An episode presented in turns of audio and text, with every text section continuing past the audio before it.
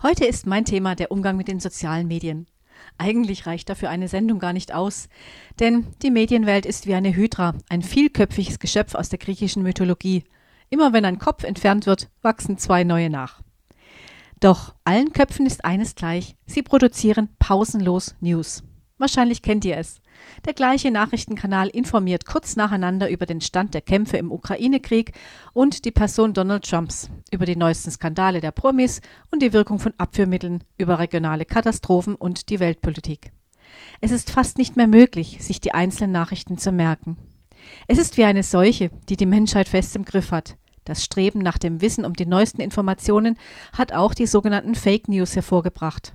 Da werden zum Beispiel Promis für tot erklärt und Fotos einer angeblichen Beerdigung gezeigt, die aber keinerlei Wahrheitsgehalt besitzen.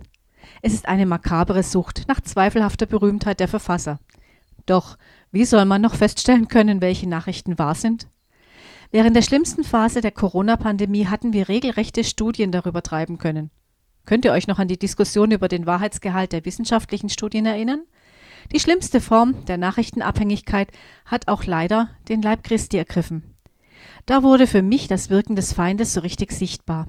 Impfgegner griffen öffentlich die Impfbefürworter an. Gegenseitig beschuldigte man sich, lieblos zu sein. Hasspredigten machten die Runde und Spaltung zerstörte das Miteinander in Gemeinden und Kirchen.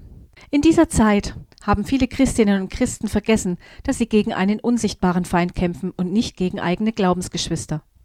Meinem Mann und mir wurden zum Beispiel nach Bekanntwerden unserer Impfung von zwei Christinnen unabhängig voneinander direkt das gleiche Video zugeschickt mit der schlagenden Überschrift Tod durch Impfung.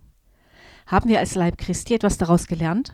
Ich hoffe es sehr, denn Jesus ruft uns zu einem liebevollen Miteinander auf, nicht dazu, uns gegenseitig zu bekämpfen. Bis gleich nach einer kleinen musikalischen Unterbrechung.